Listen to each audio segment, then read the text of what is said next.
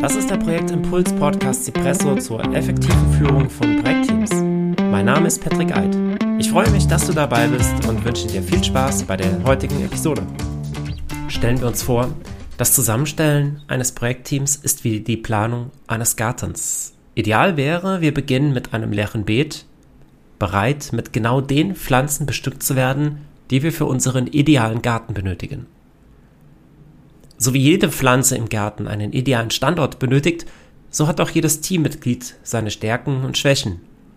Der kluge Projektleiter achtet daher darauf, jedem Teammitglied eine Aufgabe zuzuordnen, die seinen Fähigkeiten und Talenten entspricht. So kann jeder sein volles Potenzial entfalten und zum Erfolg des Projekts beitragen. Neben dem richtigen Standort ist es auch wichtig, dass die Pflanzen im Beet miteinander harmonieren. So wie manche Pflanzen sich gegenseitig behindern, können auch Teammitglieder mit unterschiedlichen Arbeitsweisen oder Persönlichkeiten zu Konflikten führen. Der Projektleiter sollte daher auf eine gute Teamzusammensetzung achten und dafür sorgen, dass die Teammitglieder miteinander kommunizieren und respektvoll umgehen. Im Idealfall entsteht durch die Zusammenarbeit der Teammitglieder ein Synergieeffekt. Das bedeutet, dass das Team mehr erreicht als die Summe der Einzelleistungen. Dies ist möglich, wenn die Teammitglieder ihre unterschiedlichen Fähigkeiten und Talente optimal nutzen und sich gegenseitig unterstützen. Der Projektleiter spielt in diesem Bild die Rolle des Gärtners. Er sorgt dafür, dass die richtigen Pflanzen im Beet sind, dass sie den richtigen Standort haben und dass sie gut miteinander gedeihen. Er gibt den Teammitgliedern die notwendigen Ressourcen und Unterstützung und sorgt dafür, dass sie motiviert und engagiert bleiben. Doch so wie ein Garten im Laufe der Zeit wächst und sich verändert, so kann sich auch ein Team im Laufe eines Projektes weiterentwickeln. Neue Mitglieder kommen hinzu, andere gehen. Der Projektleiter sollte daher flexibel sein und die Teamzusammensetzung und die Aufgabenverteilung immer wieder neu anpassen. Der Lohn für die Mühe des Gärtners ist die Ernte. So wie der Gärtner sich am Ende des Sommers über die Früchte seiner Arbeit freuen kann, so kann sich auch der Projektleiter am Ende des Projektes über den Erfolg des Teams freuen. Die perfekte Teamzusammenstellung ist daher eine Mischung aus Planung, aber vor allem auch Intuition. Damit das gelingt, sollte sich der Projektleiter sowohl über die fachlichen Qualifikationen der Teammitglieder als auch über ihre Soft Skills im Klaren sein. Darüber hinaus sollte er ein gutes Gespür dafür haben, wie die Teammitglieder miteinander interagieren und ob sie als Team funktionieren.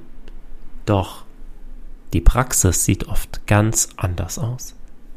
Im Beet befinden sich bereits Pflanzen und bevor wir überhaupt wissen, welche anderen Pflanzen wir benötigen, werden uns Samen in die Hand gedrückt. Wir sehen in der Hoffnung, dass das Richtige wächst. Doch bald merken wir, dass nicht alles im Garten gedeiht Einige Pflanzen fehlen ganz, andere wachsen nicht wie erwartet. An der Stelle gibt es verschiedene mögliche Lösungen. Zum einen kann es sein, dass einige Pflanzen an einem anderen Standort besser gedeihen. Der Gärtner kann versuchen, Pflanzen umzupflanzen, um, um ihnen optimale Bedingungen zu schaffen. Übertragen auf das Projekt würde das bedeuten, dass Personen in einem anderen Team vielleicht besser zurechtkommen. Durch die Veredelung kann der Gärtner die Eigenschaften verschiedener Pflanzen miteinander kombinieren. Und so kann er zum Beispiel eine robuste Pflanze mit einer schmackhaften Frucht veredeln. Nun, wenn wir das jetzt übertragen auf ein Projektteam, kann es vielleicht gut sein, eine neue Person, eine weitere Person mit ins Team aufzunehmen, um damit Impulse zu setzen. Ein Gärtner muss Pflanzen besonders gut pflegen, damit sie trotz der widrigen Umstände gedeihen. Dazu gehört die richtige Bewässerung, Düngung und Schädlingsbekämpfung. Auch das können wir sehr gut übertragen auf ein Projektteam, denn auch hier müssen wir häufig Gespräche führen, wir müssen Sorgen, Bedenken ernst nehmen und an, dem, an der Zusammenarbeit immer wieder arbeiten und untersuchen, was man machen kann, wie man es verbessern kann, damit das Team zusammenwächst. Häufige Retrospektiven sind zum Beispiel ein gutes Mittel dafür, um auf Arbeitsweisen und die Zusammenarbeit im Team zu gucken und hier Maßnahmen abzuleiten. Zudem benötigt es im Garten sehr viel Zeit und Geduld.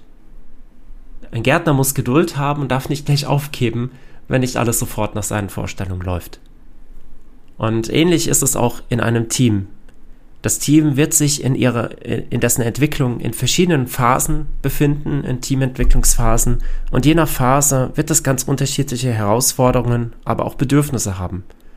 Und es kann auch sein, dass die Phasen teilweise parallel zueinander laufen, dass verschiedene Mitglieder im Team in verschiedenen Teamentwicklungsphasen stecken und so das ganze Vorhaben der Teamentwicklung noch komplexer und komplizierter wird. Nun, diese schwierige Situation kann aber auch eine Chance sein. Eine Chance daran zu lernen und auch mit den vorhandenen Ressourcen kreativ umzugehen und auch neue Lösungen zu finden. Auch hier lohnt sich wieder ein Blick zur Natur, denn die Natur ist sehr widerstandsfähig und sie lernt immer wieder dazu und kann sich auch bei widrigen Umständen durchsetzen. Und das gilt es auf ein Team zu übertragen, so dass wir auch mit dem Team die Resilienz aufbauen können, dass sich das Team stetig weiterentwickelt, auch wenn es Rückschläge geben sollte. Doch gehen wir mal davon aus, wir sind auf der grünen Wiese und können unser, unser Teambeet ganz neu bestücken. Mir persönlich wäre hier an der Stelle wichtig, das Team crossfunktional aufzustellen. Das heißt, ich habe genau die Personen dabei, die ich für die Umsetzung meines Vorhabens benötige.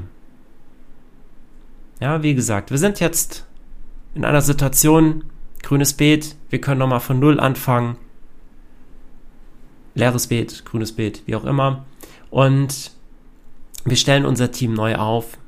Punkt 1, Cross-Funktionalität. Ich habe genau die Personen in meinem Team, die ich benötige, um das Vorhaben umzusetzen. Die Rollen und Verantwortlichkeiten sind allen klar und werden auch akzeptiert im Team. Dann nächster Punkt, der mir wichtig wäre. Alle Erwartungen und Anforderungen an das Team sind geklärt. Und auch die Erwartungen und Anforderungen innerhalb des Teams. Dann natürlich, es gibt eine Vision und auch ambitionierte Ziele, damit wir etwas haben, auf das, auf das wir gemeinsam hinwirken können.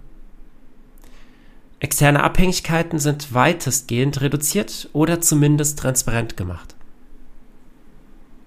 Alle im Team können sich voll und ganz auf die Teamaufgaben fokussieren. Wir haben Fokusteams aufgebaut, die zusammen arbeiten, ein Vorhaben umzusetzen. Es ist ein vielfältiges Team mit unterschiedlichen Perspektiven und Erfahrungen.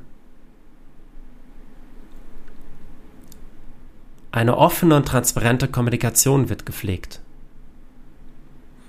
Die Teammitglieder vertrauen sich und verlassen sich aufeinander.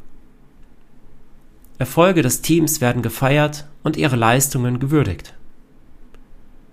So stelle ich mir ein ideales Team vor. Ist das Wunschdenken oder tatsächlich erreichbar?